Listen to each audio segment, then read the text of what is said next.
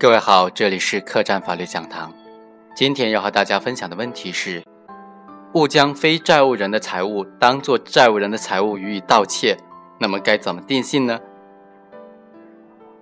二零一二年七月二十一日，被告人关某驾驶一辆面包车到某大院，用事先准备好的钥匙进入该大院，窃得谢某放在该处的一张根雕茶几。经鉴定，该茶几呢？价值两万五千元。另查明呢，泽生公司拖欠关某垫付的业务款共计七千多元。本案案发之前呢，泽生公司曾经在该大院内办公。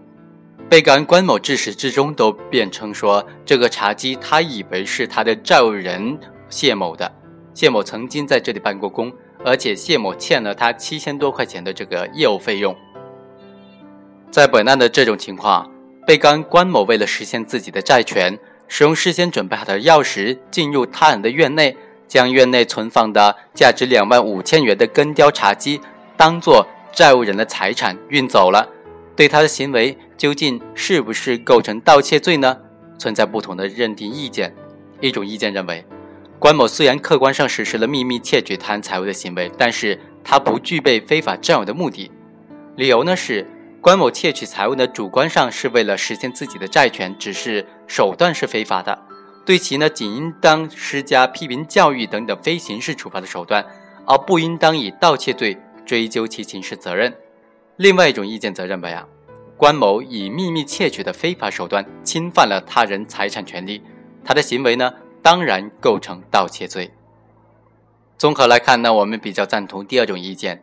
误将非债务人的财物当作债务人的财物加以盗窃的，仍然以盗窃罪定罪处罚比较合适。非法占有呢，不仅包括目的的非法性，同时也包括手段的非法性。行为人主观上以非法手段占有他人财物的故意呢，仍然可以视为具有非法占有的目的，否则便是对该类违法行为的放纵。当然，在个别的情况之下，因为目的具有正当性。以致手段的非法性所反映出来的行为的社会危害性大大的降低，可以认定为犯罪情节显著轻微，危害不大，不作为犯罪处理。如债权人为了实现债权而实施盗窃，在盗窃行为实施完毕之后，及时告知债务人盗窃事宜，并且声明只要债务人还款即可归还所盗窃之物。在这种情况之下，由于实现债权目的的正当性。以及后续实现债权的跟进行为，对之前不法手段具有补救功能，使占有的非法性呢得到一定程度的漂白，故对此种情形可以不作为犯罪处理。但在本案当中，关某可以通过合法途径实现其债权，但是其却采取了秘密窃取的手段获取他人财物，其具有非法占有的目的。同时呢，关某所窃取的财物明显的。高于他所拥有债权的数额，其后续也没有实施实现债权的跟进行为，如通告债务人向人民法院起诉，对所窃财物进行诉讼保全等等，因此占有的非法性是明显的，故法庭认定其因追债未果而产生非法占有目的是恰当的。值得探讨的是啊，行为人在犯罪的过程当中，有时会出现认错犯罪对象。造成预想加害的对象和实际加害的对象不一致的情况，进而对案件的处理产生一定的影响。本案当中啊，债权人关某呢将第三人谢某某的财物误认为债务人苏某的财物而加以盗窃，属于犯罪对象的认识错误。但是无论是债务人的财物还是第三人的财物，体现出来的法益是相同的，属于同一构成要件范围内的认识错误，对犯罪行为性质。不会产生实质性的影响，因此呢，即便关某对犯罪对象不产生错误的认识，实际窃取了债务人苏某的财物，也不影响其以盗窃罪追究其刑事责任。同时啊，犯罪对象认识错误呢，是犯罪动机产生之后所出现的问题，故犯罪动机对量刑的影响是依然是有效的。即虽然关某实际盗取的是第三人的财物。但从关某实施盗窃财物的犯罪动机考虑，其主观恶性是比较小的，在量刑的时候可以或者说应当酌情从宽处理。本案涉及的另外一个问题就是，刑事审判当中啊，民事纠纷的基础事实严重影响到了这个量刑的问题，或者说是定罪的问题。此时法院该怎么审查？应不应该审查？审查之后该怎么处理呢？犯罪动机是刺激促使行为人实施犯罪行为的内心起因或者是思想活动，很大程度上呢反映了行为人的主观恶性、人身危险性以及所实施的行为的社会危害性的大小。也涉及被害人对本案发生是否存在过错的问题，是重要的量刑情节。在刑事审判过程当中，有必要尽可能的查明行为人的犯罪动机，并在量刑的时候予以充分的考虑。在本案当中，被告人关某及其辩护人就提出，关某是因为苏某拖欠其垫付的业务款而私下取走了误以为是苏某的财物，其主观恶性比较小，犯罪情节比较轻微。在这种情况之下，法院应当查明该辩解事实，以客观准确地对被告人进行量刑。苏某是否拖欠被告人关某的钱款呢？是查明关某犯罪动机的基础事实。关某与苏某之间有无债权债务关系是民事争议，一般应当按照民事诉讼的相关规则进行审理。通常情况之下呢，对于该种民事纠纷，应当由关某提起民事诉讼。以确认其与苏某之间的债权债务关系，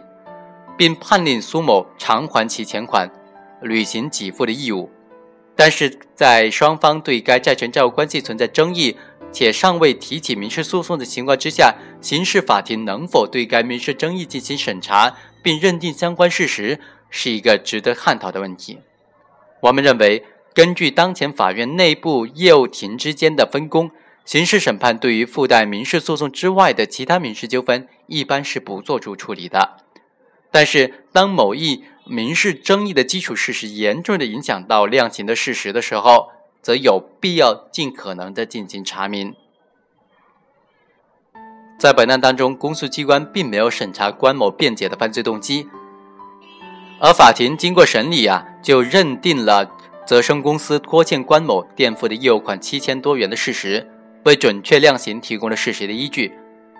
本案在审理过程当中，关某在庭审中就辩称啊，其从苏某口中得知苏某拟重新装修该大院，平时也知道苏某在该物业内居住，一直相信该物业是属于苏某所有。他实施盗窃呢，是因为苏某拖欠自己的垫付的业务款，目的是为了实现债权。证人苏某出庭作证。关某辩称，被拖欠的业务垫付款所对应的业务呢，确实是为泽生公司开展的业务。至于该业务费用是否由关某垫付，其无法确认。泽生公司曾经在案发地点大院办公，其未曾向关某明示过上述大院属于他人所有的物业，且曾向关某称拟重新装修该物业。可见呢，苏某在庭审当中并没有直接正面的回应是否拖欠关某的业务费用，只是确认了关某所辩称的垫付款所对应的业务呢，确实是泽生公司开展的业务。苏某在庭审当中也没有明确其是否向关某表明这个大院属于自己的物业，但确认其未曾向关某明示过上述大院属于他人所有的物业，且曾向关某称拟重新装修该物业。对于证人苏某的上述证言呢，应当结合本案的其他证据加以分析认定。证人林某出庭作证指证，证实苏某曾经向其客户宣称案发地点的这个大院呢是他的个人物业。证人林某、杨某、裘某、胡某等等还证实了关某所称的为泽生公司垫付七千元的业务费用呢，确实是如此。而且是该公司老板苏某呢，一直拖欠该笔的款项。如此看来呢，这些证据确实能够证实泽生公司的老板苏某呢欠关某业务费用七千元的这个事实。需要说明的是，刑事审判当中对上述民事争议基础事实的审查和认定，仅属于查明案情的需要，不同于刑事附带民事诉讼或者是纯粹的民事诉讼。上述民事争议不属于本案的诉讼标的，因此刑事裁判文书当中不能够判决苏某偿还关某的钱款。也就是说，对于关某而言，其不能以刑事判决书认定的民事争议为基础事实，要求苏某履行还款义务，或者向执行部门申请强制执行。因此呢，本案通过传唤证人出庭作证，并结合在案的其他证据对证言加以审查。法院认为，被告人关某作案动机呢，相关事实是存在的。鉴于关某具有自首情节，积极推诿犯罪之后认罪悔罪，态度良好，法院综合考虑他的这些情节呢，对关某判处缓刑，确实比较恰当。